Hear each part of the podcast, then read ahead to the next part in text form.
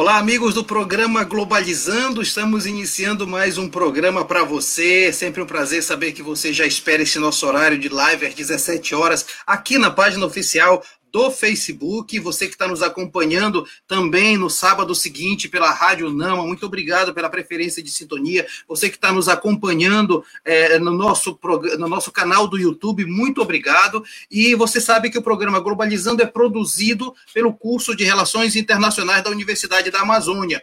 É um programa radiofônico que tenta levar para você a discussão de temas internacionais e suas interfaces locais e nacionais. E é muito bom saber que você continua conosco, exatamente participando do programa.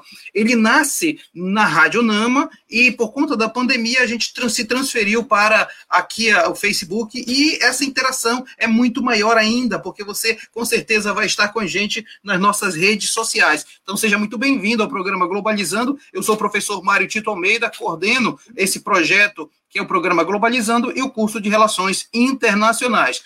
Hoje nós vamos falar de um tema que realmente tem sido uma preocupação muito grande, seja no nível nacional, mas também é um tema internacional. Eu estou me, eu estou me referindo à uberização, aquilo que nós chamamos de uberização, do desemprego e dos direitos trabalhistas, ou seja, um tema que interessa exatamente nesses momentos importantes que a gente tem que decidir, inclusive, o futuro das nossas cidades e também é, no futuro vamos decidir também do nosso país. E para falar desse assunto, não estarei sozinho para, para apresentar o programa. Vamos começar então com o acadêmico do sexto semestre, o Eduardo Oliveira. Tudo bem, Edu?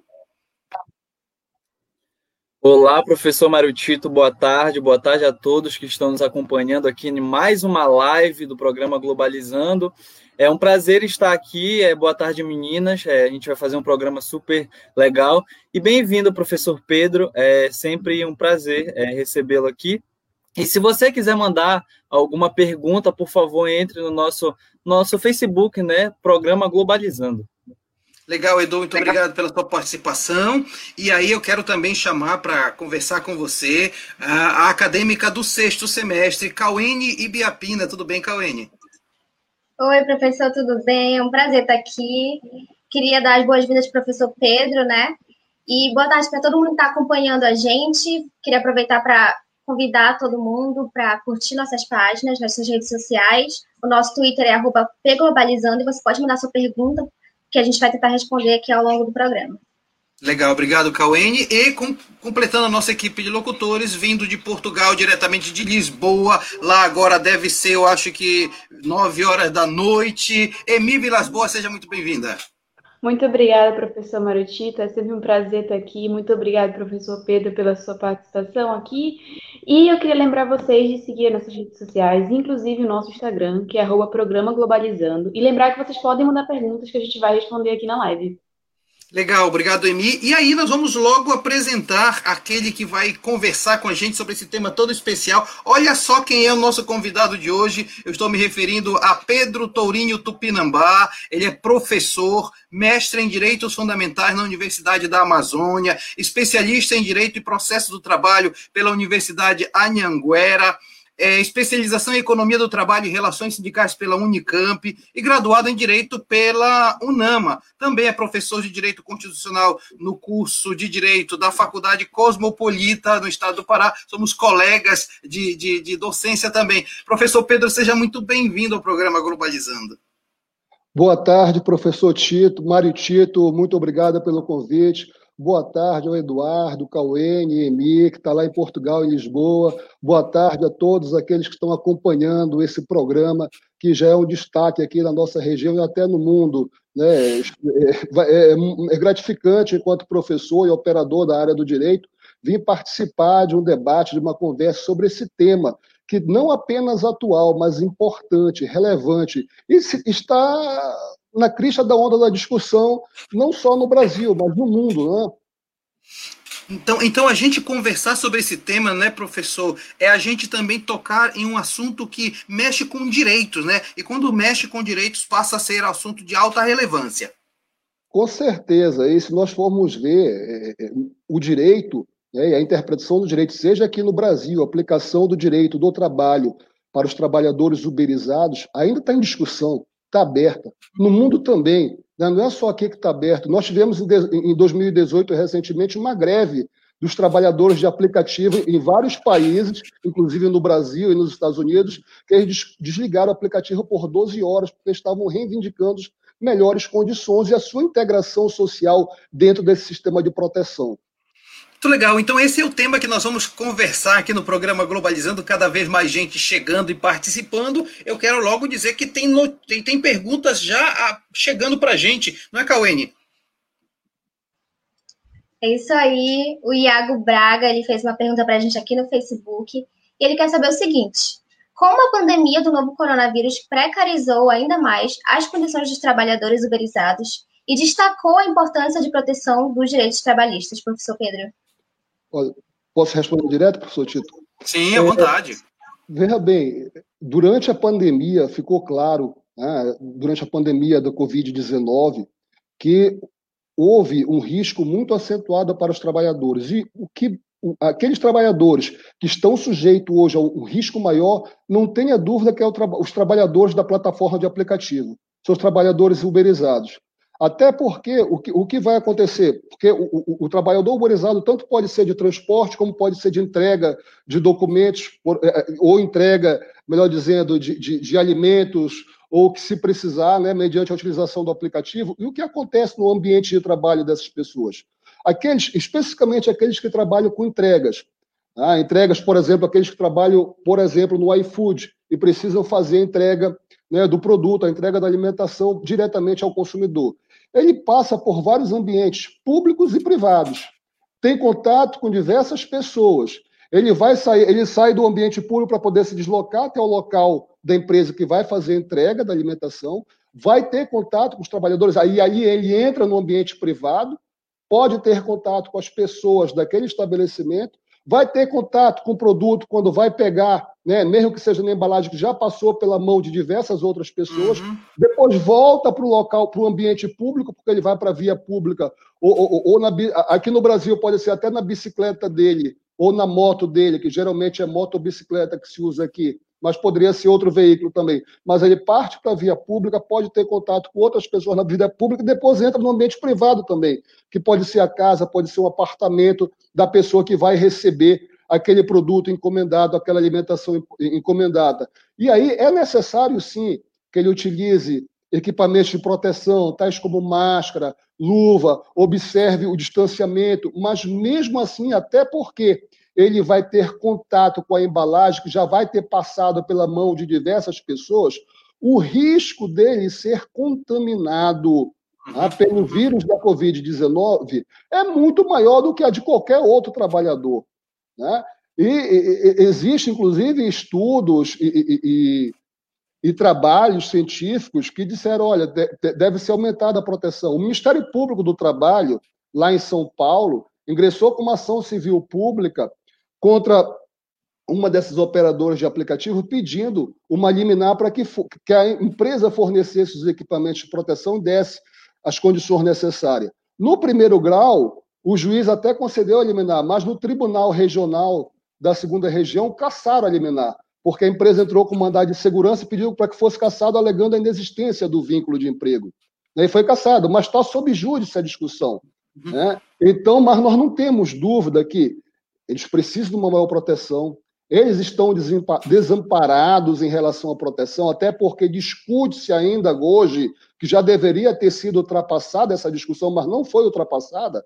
Continua ainda em discussão a questão do vínculo. E, por conta disso, a questão da proteção dele.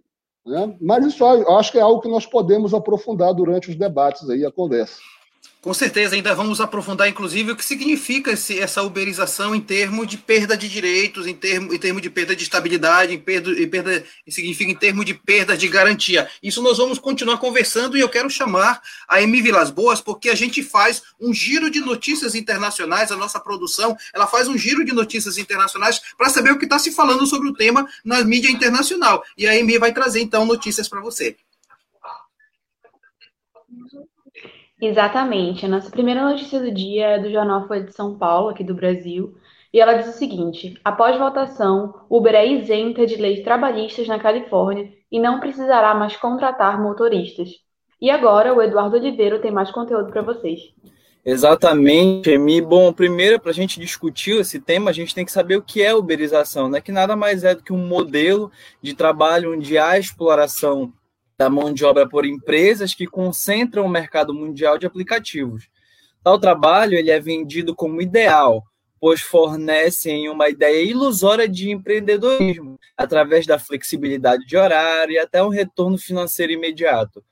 Todo esse processo ele é mascarado da sua real face, pois cerca de 30% daquilo que é recebido é, do cliente é destinado para essas empresas e acaba não sobrando nada para o trabalhador. Aliado ao fato de, dele, desse trabalhador, arcar com custos extras, como celular, internet, combustível e até reparos no veículo, então, né, professor? Professor Pedro, eh, o que o Eduardo está falando vem ao encontro também do que a EMI levantou, que o Jornal Folha de São Paulo lembra que nos Estados Unidos, inclusive, os aplicativos não, não contratam mais. Portanto, essa relação, relação é cada vez mais enfraquecida, não é isso? É, veja bem, é, é, é, foi interessante, inclusive, citar a questão do, da, da, votação lá na Califórnia pelo seguinte: nós temos que entender todo aquele contexto, tá? Na verdade, no estado da Califórnia, e o direito americano é um pouco diferente do nosso, porque eles têm leis estaduais, não há uma lei federal tratando sobre a matéria.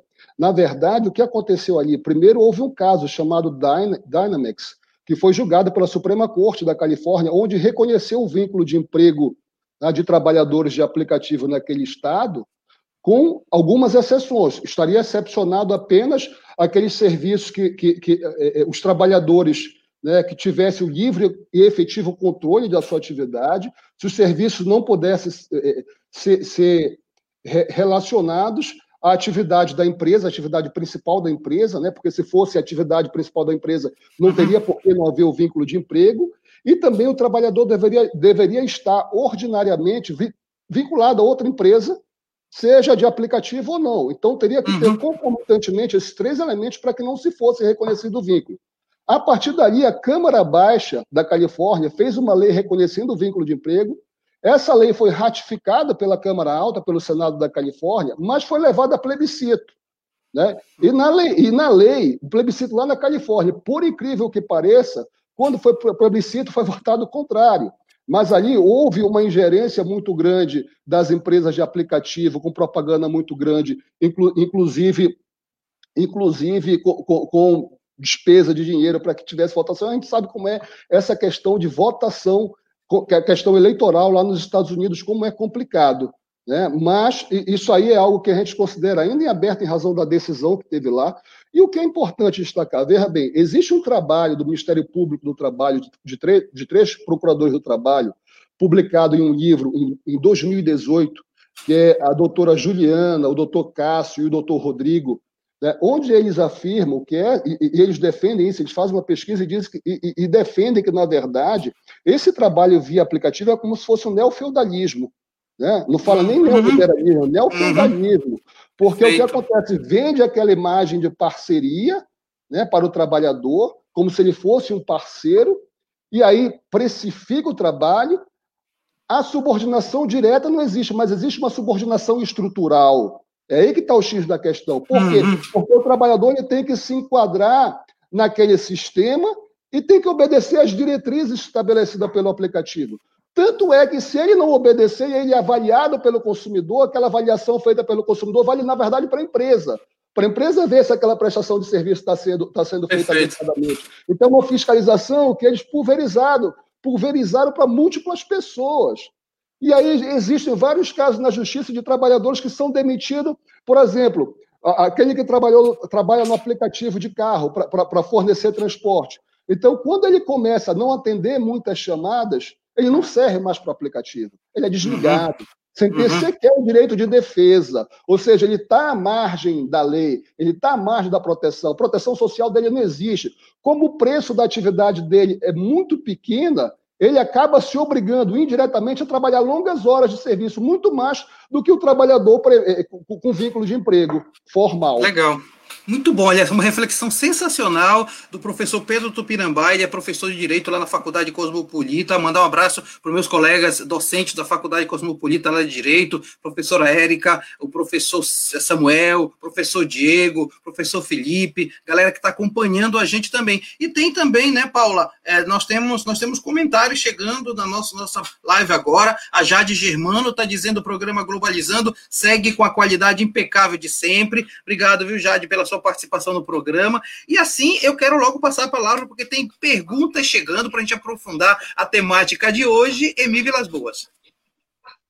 Exatamente, professor. Nossa pergunta veio aqui pelo Facebook, então lembrem que vocês podem perguntar aqui embaixo. E a pergunta do Marcos Ribeiro é a seguinte: Como a Organização Internacional do Trabalho tem trabalhado para garantir os direitos trabalhistas no período de pandemia, professor Pedro?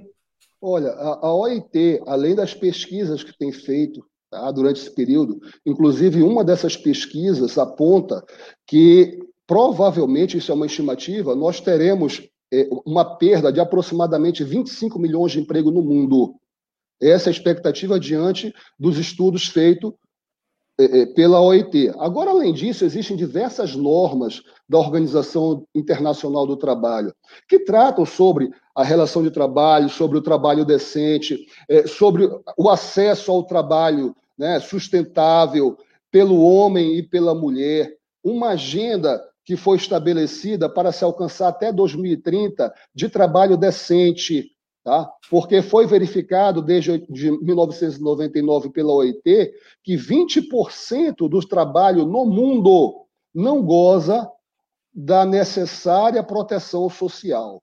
Ou seja, nós estamos muito ruim no mundo de proteção social. Nós temos que avançar. E aí a OIT preconiza, entre outras coisas, que haja um amparo, primeiro uma solução tripartite, tá? Uhum. Para, para, para, para, o que nós encontramos hoje. E quando se fala em solução tripartite, o empregado, a OIT preconiza que o empregado seja representado pelo sindicato, as, do sindicato dos trabalhadores, e não ele individualmente, até por conta de sua vulnerabilidade. Da mesma forma que a empresa deve ser representada pelo sindicato econômico, o sindicato da categoria econômica, o sindicato que representa as empresas. E o governo. Alguns países procuraram seguir isso, outros não, mas a OIT preconiza a princípio isso, porque essa solução tem que ser tripartite, tem que haver uma participação dos representantes dos trabalhadores também para buscar uma solução, além de, além de ajuda, óbvio, do próprio Estado, não só para buscar, de alguma forma, manter a renda do trabalhador, como também ajudar, até de repente, com incentivos fiscais ou outros incentivos, as empresas de, para, de sustentabilidade, que trabalham, que, que, que, exercem uma atividade sustentável, né? que uhum. observam uhum. e que se buscam realmente a, a, garantia do trabalho decente. Então, mais ou menos são esses normativos, além dos, da, da, das convenções que já existem há muito tempo e que podem ser aplicadas. É muito simples isso. Né? Infelizmente, nem todos os países ratificaram todos os pactos. Né? O próprio Estados Unidos, apesar de fazer parte da OIT, não ratificou o PIDESC, por exemplo. Perfeito. O Pacto perfeito. Internacional de Direitos Econômicos, Sociais e Culturais. E isso causa uma dificuldade, por exemplo, da OIT impor determinadas questões porque nós sabemos que é necessário para que se imponha normas internacionais a determinado país que esse país ratifique. Então, na verdade, há necessidade dos países também buscarem ratificar, pararem de pensar individualmente e ir do individual para o coletivo e passar a pensar primeiro no coletivo, ir do coletivo para o individual, porque aí a lógica muda.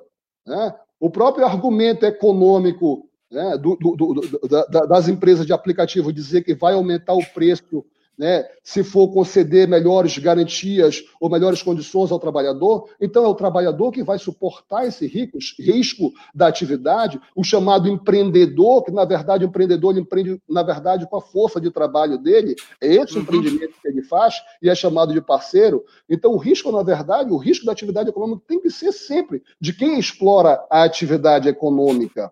Né? E nós temos que pensar sobre isso e refletir sobre isso. Muito bem, olha, o professor Pedro Tupinambá está tocando em ponto super importante na nossa discussão. Queria só lembrar para você que está nos acompanhando, e, e, aqui realmente eu peço a atenção de vocês, nós estamos com as inscrições abertas para o vestibular do curso de Relações Internacionais. Você está vendo um, um, programa produzido pelo curso de Relações Internacionais, é um, é um projeto de extensão do curso, há sete anos está no ar, e vestibular.nama.br para você se inscrever no vestibular. E eu tenho uma novidade. Até o dia 28, dia 28 é, é, de, de novembro, nós estamos com a promoção do Black Friday. Qual é a promoção do Black Friday? Você paga na matrícula 189 reais e você paga 60% da matrícula durante todo o curso. É a promoção para quem vai entrar no curso, tá? Então, assim, você também está sendo chamado a participar do curso de Relações Internacionais. Tem também, eu quero dizer que estamos fazendo essa, essa, esse giro no mundo da notícia. Eduardo Oliveira tem informações, né? Exatamente, professor. Bom, a nossa segunda notícia de hoje vem do México, do jornal Excelsior, que fala o seguinte: senador mexicano apresenta, iniciativa para garantir direitos trabalhistas, benefícios e segurança social dos trabalhadores de plataformas digitais e páginas da web no país. Aí agora a Cauene vai falar um pouquinho mais com vocês. É isso aí, Eduardo. É, queria falar um pouquinho dessa organização que é tão importante, né? A Organização Internacional do Trabalho, a OIT, que ela é uma agência das Nações Unidas, né? Que ela tem por missão promover oportunidades para que homens e mulheres possam ter esse acesso a um trabalho decente, a um trabalho produtivo, em condições, né, de liberdade, de equidade, de segurança, de dignidade, acima de tudo. E aí, frente a, frente a essas demandas da, da globalização, né, principalmente os resultados, essas implicações da globalização no, nos campos econômicos e sociais, a OIT ela tem procurado se adaptar e para tentar né, conseguir assegurar a finalidade dela, que é buscar a paz através dessa justiça social, através de um trabalho digno e promover esse trabalho dela de governança é, isso, global. Né? Isso, viu, Cauene? Eu acho importante na medida em que é, é, é, muito claro, a paz só vai se conseguir quando você tiver respeito pelos direitos. E aí você não pode pensar em um, num sistema internacional que possa ser pacífico quando os direitos trabalhistas estão sendo perdidos. Professor Pedro, nós temos dois minutos para falar um pouco sobre isso. Como é que a gente pode trabalhar exatamente vendo que, por exemplo, no México, no campo legislativo, já está se trabalhando para garantir esses direitos? Nós vimos agora há pouco no, na, na questão judiciária, mas agora no legislativo. Olha, foi muito interessante essa, essa questão e essa pergunta pelo seguinte: no Brasil, hoje, nós temos exatamente 25 projetos de lei em tramitação, tá? tratando sobre o, o, o, o trabalho em aplicativo, tratando sobre a uberização. E o mais interessante é o seguinte, que os projetos têm de tudo, desde projetos buscando estabelecer proteção, segurança, estabelecer competência da justiça do trabalho, alguns deles estabelecendo o reconhecimento do vínculo de emprego, mas há também projetos estabelecendo o contrário, dizendo que não há o vínculo de emprego. Essa está é, é, tá longe de nós chegarmos a um consenso ali, tá, no, no legislativo, porém existe projeto. Eu acredito que vá se fazer uma consolidação de todos esses projetos para ter um só, e aí vai, vai para o debate lá no Congresso, né, debate e votação. Eu espero que haja o bom senso né, e prevaleça, na hora que estiver um projeto único, ou um desses projetos for à frente, que reconheça a maior proteção, porque nós não devemos diminuir o direito do trabalho, nós devemos ampliar. Nós não devemos restringir as pessoas para quem nós vamos aplicar o direito do trabalho. Muito pelo contrário, deve ser ampliado. E é esse o sentido da Constituição Federal, no artigo 7, inclusive também nas emendas constitucionais que já houveram. Inclusive, buscando ampliar a competência da Justiça do Trabalho, você vê que a, a, a, busca é para ampliação dos direitos, para garantia dos direitos, e não para restrição. Nós uhum. temos que progredir socialmente e não retroagir. Então, não sei, não dá para dizer hoje como vai ser o, o, projeto de lei, o que, que vai sair dali, qual vai ser o projeto que vai prevalecer, tá? mas existe, é, é, com esses 25 projetos, existe para todo gosto, mas tem muitos projetos buscando a proteção social do trabalhador uberizado, e a nossa expectativa e a nossa esperança é que esses, esses projetos vão para frente, porque hoje o cenário que nós temos é, é a lei, né, e a interpretação da lei. Nós poderíamos uhum. sair por aí, mas seria através de decisões judiciais. O que já me preocupa, porque as decisões mais recentes do TST, do Tribunal Superior do Trabalho, em especial da quinta turma, que eu acho que foi a mais recente, foi no sentido de não reconhecer o vínculo, ou seja, deixou na desproteção. A decisão do STJ foi, inclusive, de entender que a competência para julgamento não era da Justiça do Trabalho. No que pese algumas decisões isoladas de tribunais regionais, como o Tribunal Regional da Paraíba, e decisões de juízes de primeiro grau, como de uma juíza de uma vara lá de Minas Gerais, reconhecerem o vínculo. Né? Eles reconheceram o vínculo, mas a tendência, é claro, que está em aberto, é possível que o TST, essa seja uma decisão isolada, o TST venha a mudar, mas pelo jeito quem vai resolver mesmo vai ser o legislativo. Né? Quando um desses projetos for aprovado. Legal, eu queria dizer assim, você está vendo o nosso convidado é todo especial, porque eu deixei para falar só agora que ele é juiz do trabalho. É por isso que ele tem tanta competência no que está dizendo, né? Ele tem, ele tem nas mãos exatamente o munus dele de fazer parte do judiciário, isso é muito legal. E aí, o professor Pedro, até falei com a professora Érica, ele disse: olha, diz para ele, diz aí pro povo que ele é meu marido. Eu digo, Opa. tá avisada. É, é, eu, vou mandar, eu vou mandar um abraço para ela, o coração da professora Érica, né? Para depois você. Um abraço é. para todos os professores da Cosmopolita também, meu colega Tito, que, que é professor da UNAM aí também da Cosmopolita, né? Um abraço Nossa... acadêmicos lá da Cosmopolita, que tenho certeza estão me acompanhando aí, prestigiando o programa do professor Tito. Né? É nossa coordenadora, a gente tem que tratar bem a nossa, nossa coordenadora. coordenadora. Com todo amor e carinho, né? sempre do lado esquerdo do peito. Né? Legal. Tem comentários chegando aqui na nossa transmissão. Muito obrigado para quem está participando. Luiz Sampaio está dizendo o tema é atual, o tema é de extrema relevância. Está parabenizando a equipe. Obrigado, Luiz Sampaio. É, o Miguel Melo está dando boa tarde para a gente, participando do programa. E o queridíssimo professor Samuel Medeiros está dizendo o seguinte: parabéns pelo tema. Professor Pedro, grande mestre trabalhista, sob a condução do excelente professor Tito. Uberização é, sem dúvida, um grande desafio diante do avanço tecnológico e seus impactos nas relações trabalhistas. O direito e o Poder Judiciário Trabalhista possuem uma grande missão em delimitar e separar a uberização da precarização. E aí tem uma missão de 5 milhões de dólares, né, Pedro? Sim, com certeza. E aí, agradecer aí pelos comentários, em especial do professor Samuel, né, que, que é um grande professor, nosso professor de Direito Penal lá da Cosmopolita também.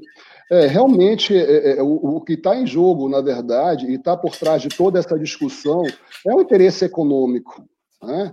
Então, é o viés econômico. Então, nós não podemos deixar esse viés econômico se, pro, se sobrepor ao direito social. Né? Nós devemos garantir, sim, o livre exercício, né, a, a, livre iniciativa, mas essa jamais pode se sobrepor à, à, valorização do trabalho, à dignidade humana, é você aplicar os princípios. Né? O livre exercício está lá na Constituição Federal, artigo 1 né? O princípio do livre exercício é garantido, mas respeitado a valorização do trabalho, respeitado a dignidade humana. Quando você ultrapassa isso, aí eu, aí eu, vou, eu vou citar né, o, o, o, aquele grande filósofo também, que é o Amartya Sen, né, que é indiano. Amartya Sen, quando ele fala de liberdade com desenvolvimento, ele diz, olha, liberdade só existe se tiver igualdade. Quando uhum. você elimina todas as condições de igualdade, como é que você vai poder falar em liberdade? Aí não existe liberdade. Como é que o trabalhador do Uber ele vai ter liberdade para escolher o horário dele ou trabalhar menos, se para ele ganhar razoavelmente bem, ele tem que extrapolar em muito a sua jornada. Já está feito o controle. Não precisa mais haver a determinação formal para que ele cumpra uma jornada de trabalho. Até porque não precisa. Ele, a princípio, não está obrigado, mas ele sente a necessidade, porque ele tem que se enquadrar na estrutura da empresa, tem que observar as diretrizes, ele se compromete, assina um termo se comprometendo a observar as diretrizes da empresa, desde o comportamento de roupa, disso, daquilo, e, e atendimento adequado ao cliente, e para ele garantir a remuneração dele, ele vai trabalhar muito mais do que o empregado formal. Então, tem alguma coisa errada aí.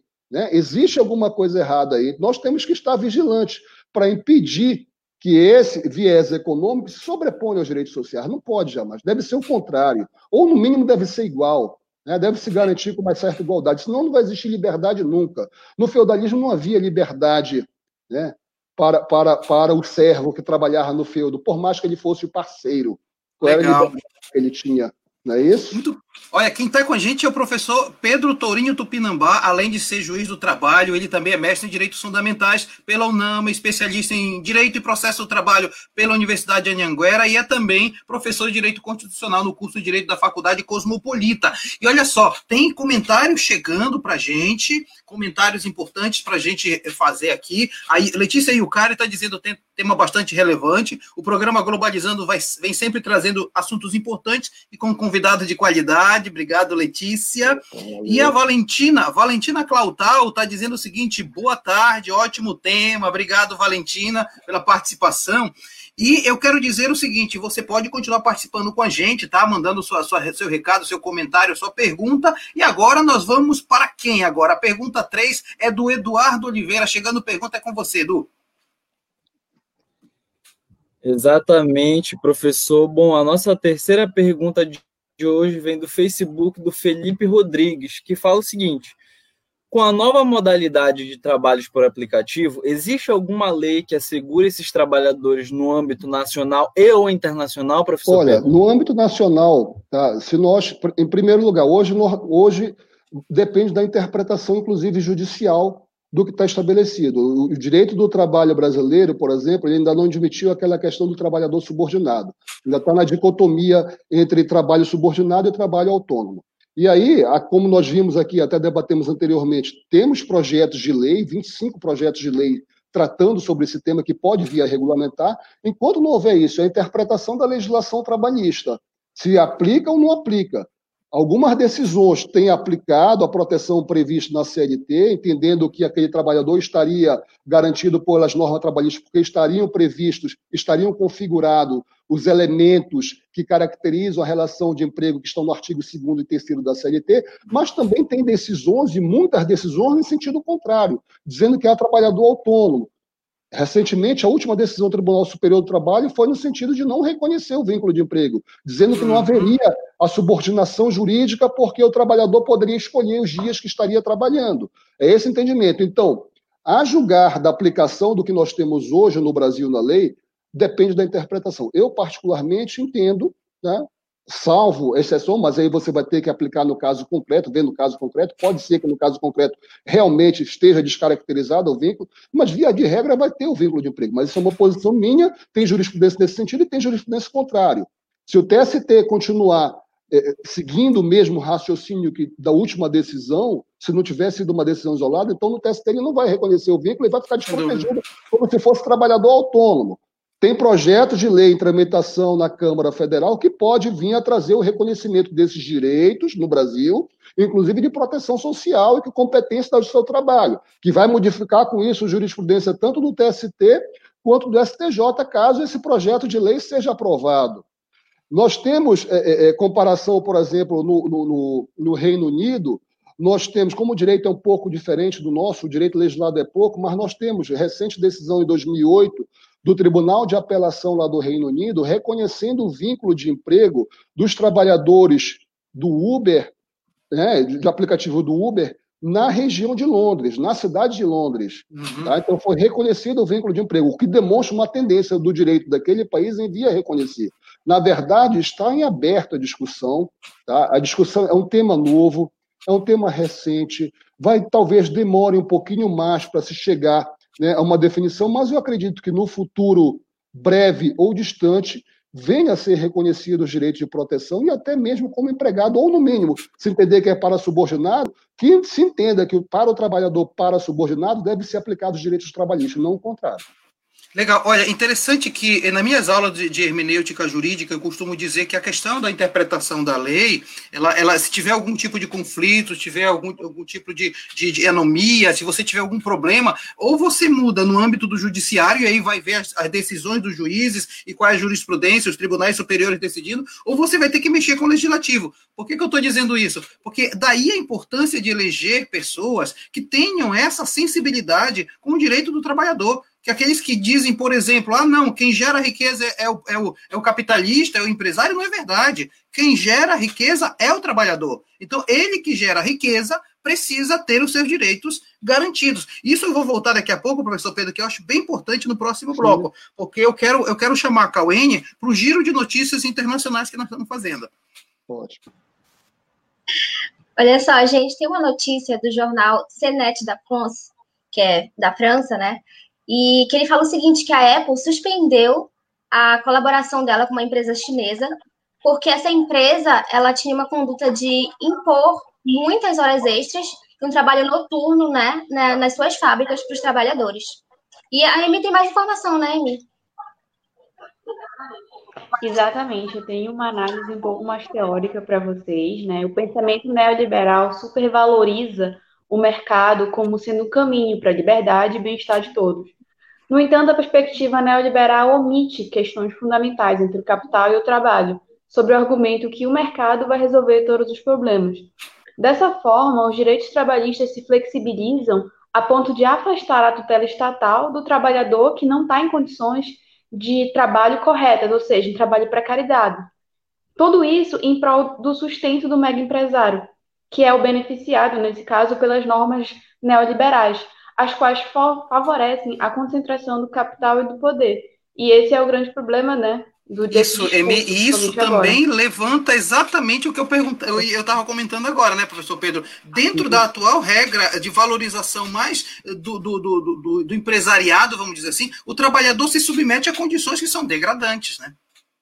É, porque o que, na verdade o que acontece, e aí é interessante, é interessante é, é, todo esse comentário pelo seguinte, é, no que pese, e aí nós temos que lamentar é, todas as vítimas da Covid-19, né? É algo que nós não esperávamos e não queríamos e nem queremos que aconteça e até agora não tem ainda vacina eficaz. Estamos trabalhando nisso. É importante que se encontre isso para nós resolvermos o problema da saúde, o problema sanitário, o problema de saúde. Mas a pandemia da Covid-19 demonstrou que não existe essa mão invisível tá, demonstrou que não existe esse mercado autossustentável. Oh. Você viu que várias, vários países procuraram, por exemplo, estatizar empresas para salvaguardar as empresas e os trabalhadores. Então, você vê que é necessário, não é assim. Então, essa lógica neoliberal não funciona. Tá? Essa lógica neoliberal não é assim como se prega. Então, é necessário, sim, a intervenção do Estado, e isso foi demonstrado agora. No Brasil, você viu a intervenção do Estado não só para benefício do empregado, mas do empregador. E eu acho até que a mão pesou mais para beneficiar os empregadores do que os trabalhadores aqui no Sim. Brasil. Uma lógica, uma lógica que não dá para entender. Não que não se devesse ajudar os empreendedores e os, e os, empregadores. Eu acho que deve. Eu acho que você deve tentar manter a atividade produtiva, mas também os trabalhadores.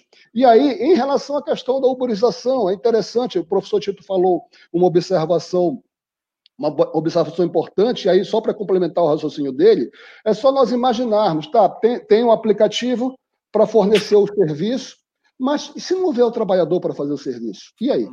Como é que vai ganhar o, o, dono do aplicativo, se não tiver aquele trabalhador que faça o serviço lá na ponta? Na verdade, você mudou apenas o mecanismo, né? você mudou apenas o mecanismo de exploração da atividade econômica.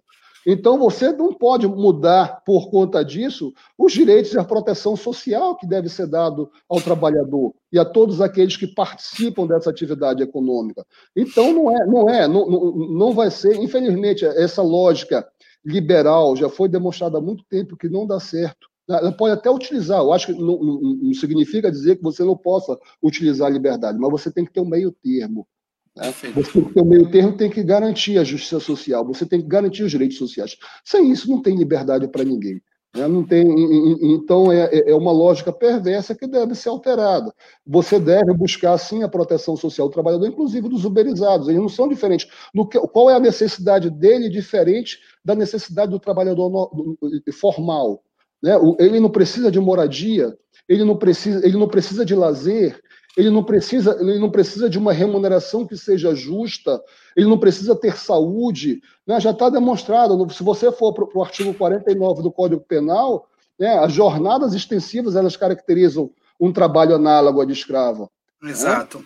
Então, Exato. aí você vai ser obrigado, porque você acaba sendo obrigado para ter uma remuneração minimamente possível de você tentar satisfazer aquelas necessidades básicas previstas no inciso 4 do artigo 7 da Constituição Federal, você vai ter que se submeter a uma jornada extensiva, ficar longe da família um tempo grande demais, ficar exausto. Né? Se for um trabalhador que, que, que trabalha dirigindo o carro, a jornada exaustiva vai fazer com que o momento ele canse.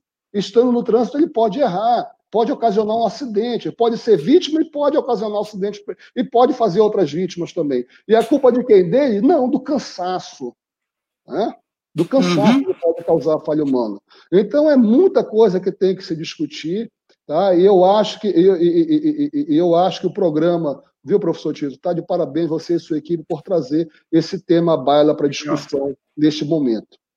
Legal, muito obrigado. E, e, o professor Pedro vem falando coisas que são altamente relevantes e as nossas redes sociais, nossas mídias vão repercutir tudo isso, né, Cauene? Você que é líder das mídias, tudo isso ao longo da semana você vai, vai continuar refletindo com a gente, tema tão importante. E tem uma coisa que eu costumo dizer em todo o programa, sabe? O programa Globalizando ele está se reinventando o tempo todo.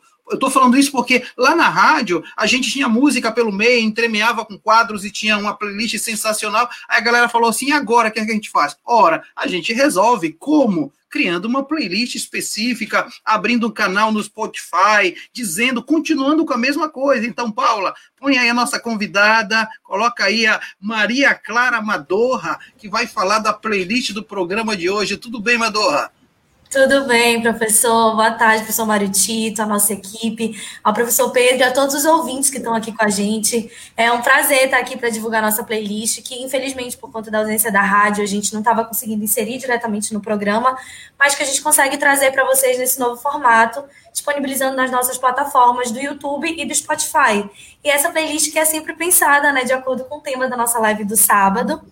E é, a playlist de hoje vai passar por países que são mais ativos na defesa dos direitos dos trabalhadores na Organização Internacional do Trabalho. Ela vai ser divulgada para vocês pela nossa equipe de mídias a partir de amanhã. Então, a gente vai ter aí uma sequência que passa pela Suécia, Chile, Dinamarca, Uruguai, Canadá e do nosso sempre presente Brasil, é claro. Então, aguardem, acessem, nos escutem e acompanhem também pelo Spotify e pelo YouTube o programa Globalizando. Legal, Madorra. Deixa eu te perguntar uma coisa, aproveitando que estou recebendo mensagens aqui no WhatsApp de gente que está entrando no programa, vendo o programa, dizendo: olha, gosto muito, quem sabe eu faça relações internacionais. E aí eu estou querendo que você fale, por que esse sorriso tão legal, tão bonito, esses olhos brilhando quando você fala do curso de RI? Obrigada, professor. Porque relações internacionais é isso, né? Tá em tudo. A gente é o curso mais atual que pode existir principalmente por tudo que a gente vem passando a cada novo ano, os novos desdobramentos aí desse sistema internacional, é muito importante. É um curso que eu Legal, adoro. Madorra. Legal, Madorra. Eu te agradeço muito. Você vai voltar no final do programa para se despedir com a gente. Te agradeço por ter divulgado a nossa, é, a nossa playlist que entra no ar quando mesmo? A partir de amanhã vai ser divulgada para vocês. Legal, obrigado Maria Clara Amadorra conosco no programa Globalizando. Vamos continuar com um giro de perguntas e chegou perguntas agora, né, Cauene? É sim, professor. Chegou uma pergunta aqui no nosso Instagram da Rebeca Soares. E ela quer saber o seguinte: de que maneira a reforma trabalhista intensificou a precarização do desemprego e dos direitos trabalhistas? Professor Pedro. Olha, interessantíssima pergunta, tá? É, a reforma trabalhista aqui no Brasil, que veio em 2017, ela teve dois eixos. Um eixo no direito material, envolvendo as relações de emprego, as relações de trabalho, e no eixo processual, relacionado ao processo trabalhista dentro do judiciário, envolvendo a tutela jurisdicional. Por incrível que pareça, tá, nós temos, inclusive, algumas ações diretas de inconstitucionalidade que estão em tramitação ainda no Supremo Tribunal Federal, em que ainda não tivemos uma decisão do Supremo com relação à constitucionalidade de alguns dispositivos trazido pela Lei 13.467 de 2017, que trata da reforma trabalhista. No eixo processual, né, o grande problema foi algumas regras que se estabeleceu dificultando o acesso à justiça tá, do trabalhador. Com isso, diminuiu realmente assustadoramente o número de processos trabalhistas, mas diminuiu porque o trabalhador ficou com medo de entrar na justiça, receber alguma coisa de seu ter reconhecido parte de seu direito e ter que sair devendo para a empresa. Né? Uhum. Né? Uhum. Então, é algo que não, não dá para entender, você afasta a tutela jurisdicional. Isso aí contribui, contribui de forma negativa, porque você, você torna, coloca para fora da você faz o caminho inverso, você afasta da sociedade o acesso à tutela do seu direito, à tutela jurisdicional. No eixo material veio, primeiro, a criação da figura jurídica, né, que a doutrina trabalhista chama de hipersuficiente. Né, o trabalhador hipersuficiente hum. trouxe uma segunda categoria de trabalhador, como se o fato de o trabalhador ganhar até duas vezes né, o teto da Previdência, que é aproximadamente 11, 12 mil reais hoje, e o fato de ter diploma lhe, tornou, lhe coloca em pé de igualdade para negociar diretamente com o patrão, inclusive direitos que seriam negociados apenas pelo sindicato. Isso aí é algo que traz a possibilidade de ser precarizado o direito daquele trabalhador que seja considerado como hipersuficiente. Além disso, a tentativa de fazer a trazer a prevalência do negociado sobre o legislado uhum. independentemente de ser uma norma mais favorável ou não, né, que vai se discutir. A jurisprudência vai pacificar o entendimento e vai trazer uma interpretação em relação a isso. Né? Além disso, algumas figuras flexibilizadoras de direito, como, por exemplo, o contrato intermitente. Né? Se trouxe para o Brasil uma experiência que já se tinha nos Estados Unidos, e os Estados Unidos vem lutando contra há 80 anos e não conseguiu tirar, né? que no, na Nova Zelândia já foi banido, Ingl... No Reino Unido se discute, mas como a, a, formação do direito do Reino Unido é bem diferente do nosso, não tem a, a nossa tradição romano-germânica né, e nem direito legislado, lá ainda está muito mais atrasado em relação a isso, e, e, 2, e apenas 2,8% dos trabalhadores no Reino Unido, eles trabalham no contrato intermitente. E mesmo assim, desses 2,8%, a maior parte são em grandes empresas, em grandes corporações, entre elas o McDonald's, ou seja, empresas multinacionais que a princípio não precisariam ter o custo reduzido. O uhum. trabalho intermitente reduz a proteção do trabalhador, reduz a remuneração do trabalhador, porque ele, só, ele não se paga pelo contrato, a lógica de pagamento ao trabalhador apenas quando houver a efetiva prestação de serviço, quando ele for convocado, ou seja, o que significa dizer que a renda mínima dele acaba não existindo. Para existir, ele vai ter que dar o jeito de conseguir vários contratos intermitentes, até porque se ele tiver um, um contrato com um trabalho formal, dificilmente ele vai se fazer um contrato intermitente. Perfeito. Né? Então, traz uma certa desproteção, principalmente na parte da remuneração. Então, é uma figura que está subjúdice, o contrato intermitente também está subjúdice no Supremo Tribunal Federal, porque tem uma DIN né, querendo que seja declarada inconstitucionalidade. Eu não acredito, e aí eu não vou dizer que deveria ser inconstitucional, não. Eu não acredito que o Supremo, pelas últimas decisões, fazendo uma análise das últimas decisões do Supremo, eu não acredito que o Supremo vai declarar inconstitucionalidade. Mas a gente não sabe, só vai saber quando o Supremo decidir. Talvez ele faça uma interpretação do, do, do, do, contrato intermitente, procurando é, declarar inconstitucionalidade de um e de outro dispositivo e procurando dar uma interpretação conforme a Constituição. E aí, com aplicação talvez até do direito estrangeiro, como no caso do direito português, aplicando a regra do 160, inciso 1 do Código de Trabalho Português, né, que prevê uma retribuição durante um período de inatividade, uma retribuição mínima. Provavelmente, eu acredito que ele vai para tentar mitigar os efeitos da precarização. Mesmo assim, é precário. Até porque, quando você não estabelece um período mínimo de trabalho, até a Previdência dificilmente vai ter o recolhimento. Uhum. Ele vai ficar fora do sistema de proteção previdenciária, fora do sistema de proteção de remuneração. É algo que precarizou e muito.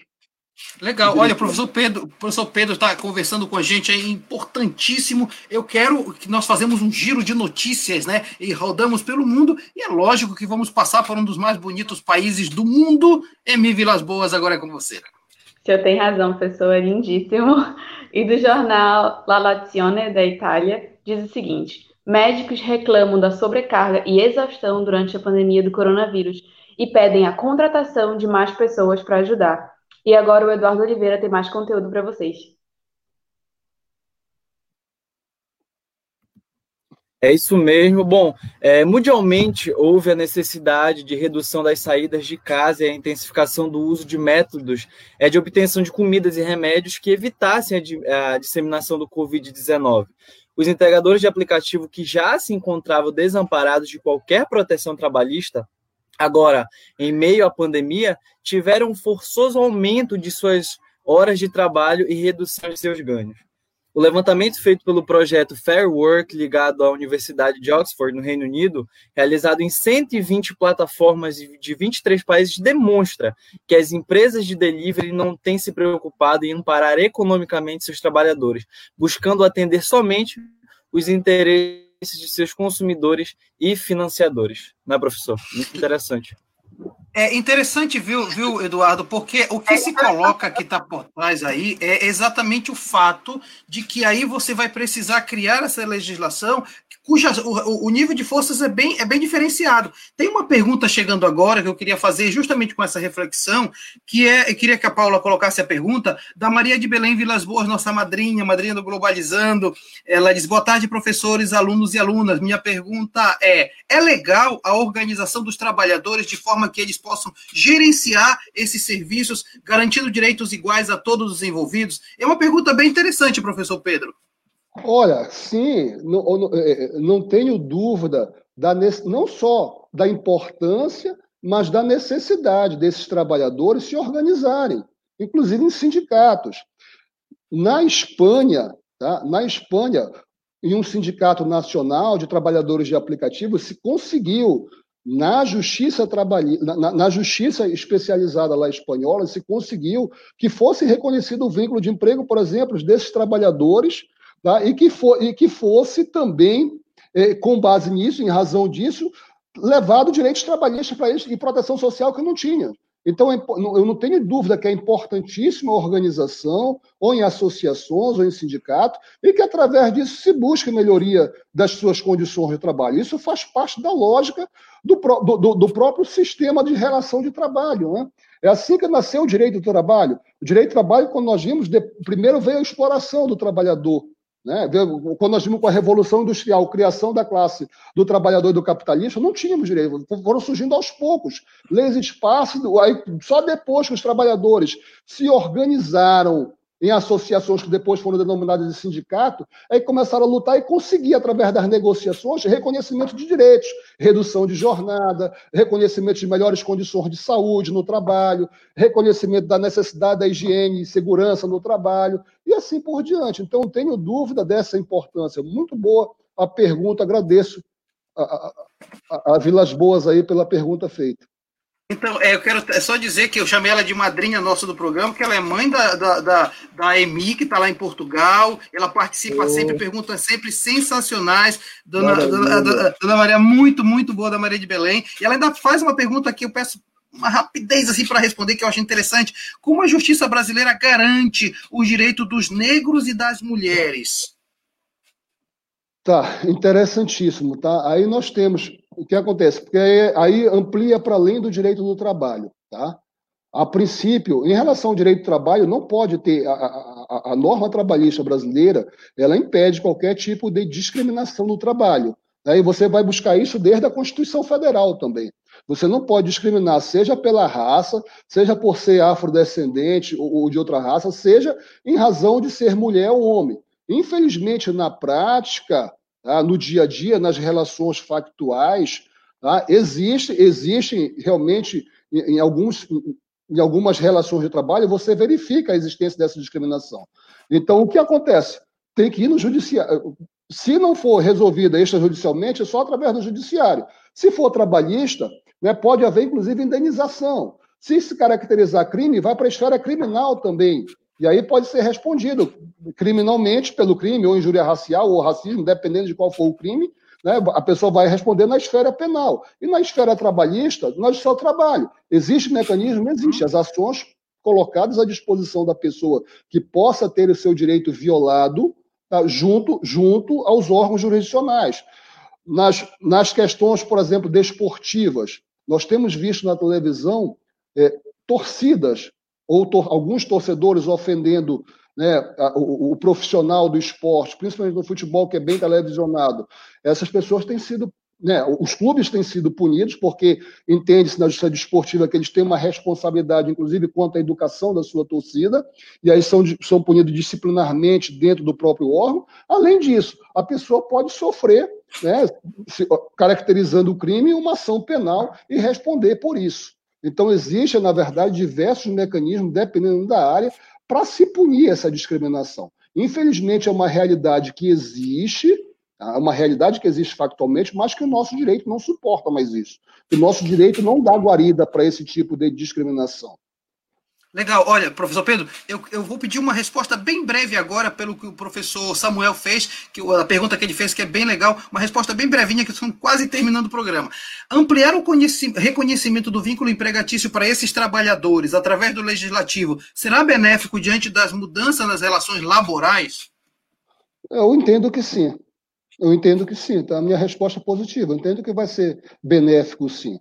Claro que aí é, é, é, verdade que poderá haver um aumento do preço desse serviço né, uhum. fornecido pelos aplicativos, mas vai ganhar toda a sociedade, vai ganhar todo o sistema social. Aquele trabalhador, ele vai ter uma garantia maior, ele vai ter uma renda melhor, ele vai poder também injetar no mercado maior parte da renda que ele vai, que ele vai receber. Eu acho que todos vão ganhar, principalmente os trabalhadores. Eu acho que o caminho é a ampliação do direito, sim, não a redução. Muito bem, e é como eu dizia agora há pouco, né? É, é não dá para pensar em dizer que é o empresário que gera riqueza, é o trabalhador, porque quando ele ganha, ele vai reverter isso em dinâmica econômica, e isso é muito importante.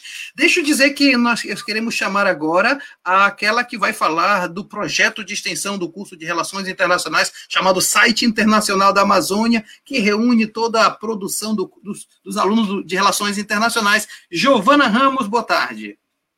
Boa tarde, gente. Então, o site Internacional da Amazônia é uma plataforma online que vai reunir todos os acadêmicos de relações internacionais da UNAM com o objetivo de promover um debate com vários artigos acadêmicos com temas atuais e históricos. Então, é, nós temos uma programação repleta de artigos acadêmicos, como eu falei, curiosidades de filmes, dicas de livros, além de muito é, conteúdo nas nossas redes sociais que vão te deixar informado com muita facilidade e qualidade. Então, para acompanhar todo o nosso conteúdo é bem fácil e rápido. É, no Instagram e Twitter somos o arroba Inter da Amazônia e no YouTube e no Facebook somos o Internacional da Amazônia. É, o nosso site está disponível em todas as nossas plataformas com facilidade e qualidade dos acadêmicos de relações internacionais da UNAMA. Giovana, tem um quadro novo chegando aí, eu vou pedir para você falar nele, que é o quadro sobre sociedade, civil global, que tem dado muito o que falar, ou seja, a participação de entidades que não são estatais, que fazem diferença no mundo contemporâneo, né? Sim, toda segunda-feira nós temos essa programação que é feito em formato de audiovisual, no caso seria em formato de vídeos, e que a gente conta com. A, a gente está tentando é, transmitir a voz da sociedade civil global no, no âmbito de vídeos, no caso. Então, a gente já teve do da Via Campesina, a gente já, já teve do Black Lives Matter, então a gente vai. A gente está é, fazendo com que a voz da sociedade seja ouvida. Legal, Giovana. E para terminar, tem sempre aquela questão lá do, do Durma Informado, que tem sido assim a grande referência do site, né? Sim, principalmente esse quadro que é uma referência bem grande mesmo, porque é, é todo, todo dia a gente seleciona as principais notícias do mundo e, e divulga nas nossas redes sociais. E isso é muito importante para deixar informado sobre o mundo com bem facilidade mesmo, porque é, é muito boa essas notícias, ajuda bastante. Legal, Giovana. Fica aí com a gente. Eu quero te agradecer muito por você ter estado com a gente. Obrigado pela tua participação e também pelo trabalho que você faz pelo site internacional da Amazônia. Obrigado, Giovana. Eu agradeço, professor. Até a próxima. Até a próxima. Então, nós estamos concluindo o programa Globalizando de hoje. Professor Pedro Tupinambá, foi um prazer muito grande é, é, saber que você aceitou o convite de vir com a gente. Agradeço a nossa coordenadora, a professora Érica Tupinambá, por ter também é, participado, deixando deixando o senhor participar, deixando eu participar também, nós dois aqui representando também o curso de Direito. E agradeço muito pela contribuição e por ter, de fato, feito diferença no programa de hoje. Professor Tito, é, muito obrigado pelo convite, pela honra de participar do programa Globalizando. É, agradeço aí também aos acadêmicos que estão participando, Eduardo, Cauene, a EMI, né, a Giovana né, Ramos, é, a todos que participaram ouvindo, os professores da Cosmopolita, né, a professora Érica, um grande abraço, um grande beijo para a professora Érica, que está no meu coração, o professor Samuel, que teve grande participação também pelo Facebook, o professor Felipe, os acadêmicos, tanto da Cosmopolita quanto da UNAMA, e todos aqueles Sim. que profissionais, estudantes, pesquisadores de relações internacionais e de direito que estejam nos acompanhando aqui. Um grande abraço a todos, um grande abraço a todos aqueles que participaram com, com perguntas.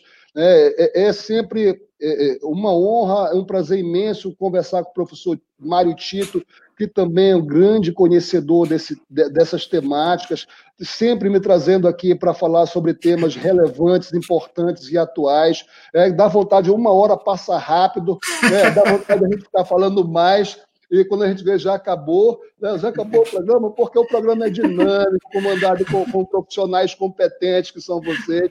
Né? Parabéns também pelo, pelo programa, e quando precisarem, estou, estarei à ordem, sou um soldado aí do programa Globalizando. muito obrigado, professor Pedro, muito, muito obrigado, de juiz de direito também, de direito trabalhista, juiz do trabalho, e sempre as ordens aqui com a gente no Globalizando. Deixa eu agradecer a Maria Clara Madorra, que também participou com a gente na playlist. Madorra, muito obrigado. Obrigada, professor Maritita, obrigada, professor Pedro, aos meus colegas, e uma obrigada super especial a todos vocês que nos acompanham aqui no sábado. É um grande prazer fazer parte dessa equipe e estar aqui divulgando o nosso trabalho, então não esqueçam de curtir, de aproveitar e acompanhar a nossa playlist no YouTube e no Spotify. Obrigado, Madorra. Agradeço também ao líder da equipe de conteúdos do programa Globalizando, o acadêmico do sexto semestre, Eduardo Oliveira. Eduardo, muito obrigado. Eu que agradeço, professor, a oportunidade de estar aqui em mais um programa Globalizando. É, muito obrigado pela disposição, professor Pedro, e as meninas aqui que me ajudaram a dar prosseguimento ao programa e você que está acompanhando a gente. Ó. Então, se você, então, se você quiser acompanhar, siga nas nossas redes sociais, é, arroba Globalizando, o programa Globalizando, que eu tenho certeza que vocês vão ter conteúdo de qualidade. Até a próxima. Obrigado, Eduardo. Agradeço a líder da equipe de mídias que divulga toda a nossa equipe, toda a nossa produção, antes, durante e depois do programa, acadêmica do sexto semestre, Cauene Biapina. Obrigado, Cauene. Eu que agradeço, professor. Sabe que é sempre uma honra, né, participar desse programa. Queria agradecer, né, pelo professor Pedro ter aceitado o nosso convite. E se eu, se eu puder fazer um pequeno, brevíssimo comentário. Por favor. É, a gente estava falando sobre, é, ontem, né, em teoria clássica, sobre essa relação que sempre existiu entre, de opressão, né? Que existia o, o, o, o escravo e o homem livre, existia o senhor feudal e o servo, então sempre houve essa relação histórica de opressão entre o, o, o opressor e o oprimido. E eu acho, eu sei que é, uma, é apenas uma analogia, né? Mas é muito triste a gente ver que isso ainda acontece hoje. É, e eu acho que a importância desse programa né, da, dessa discussão de hoje e da, da OIT, que, de estar tá sendo assim, esse movimento de resistência, de tentar desconstruir isso que ainda existe, né? Então, eu fico muito feliz de participar dessa discussão, desse programa que está tentando fazer isso, trazer essa discussão, trazer essas informações para quem nos acompanha. Legal, Cauene. Sensacional. Obrigado, Cauene. E também agradecendo a nossa enviada especial em Portugal, a queridíssima Emi Vilagos, que faz parte da equipe de mídia do Globalizando. Emi, muito obrigado. Eu agradeço, professor. Agradeço ao professor Pedro pela aula sensacional sobre um tema extremamente relevante. Queria agradecer a todos vocês que ouviram a gente e lembrar vocês que a partir de segunda-feira esse programa vai estar disponível em todas as plataformas digitais: Spotify, YouTube, Instagram. E já está disponível a partir de sábado na rádio, né? no horário normal. E eu queria muito agradecer vocês e mandar um beijo para minha mamãe, que sempre comenta aqui. Então, Legal, Emi, muito obrigado. E a você que esteve com a gente, quero agradecer muitíssimo a Brenda Talita, a senhora do tempo do programa de hoje, que foi controlando o, tema, o tempo de todos nós. Quero agradecer a quem, a quem estava na direção da transmissão, a Paula Castro. Então, a galera que e toda a equipe do Globalizando, são quase 40 alunos que põem no ar toda semana este programa e é sempre bom fazer esse serviço para você. No próximo sábado, nós vamos ter mais um tema importante, vamos falar de educação em saúde em tempos de pandemia, um tempo, um tempo muito importante para falar de saúde e educação com a minha queridíssima doutora Vanessa Santos. Você não pode perder no próximo sábado aqui às 17 horas dentro do Facebook na nossa página oficial. Galera, muito obrigado por tudo. Boa semana para todos. Tchau, pessoal.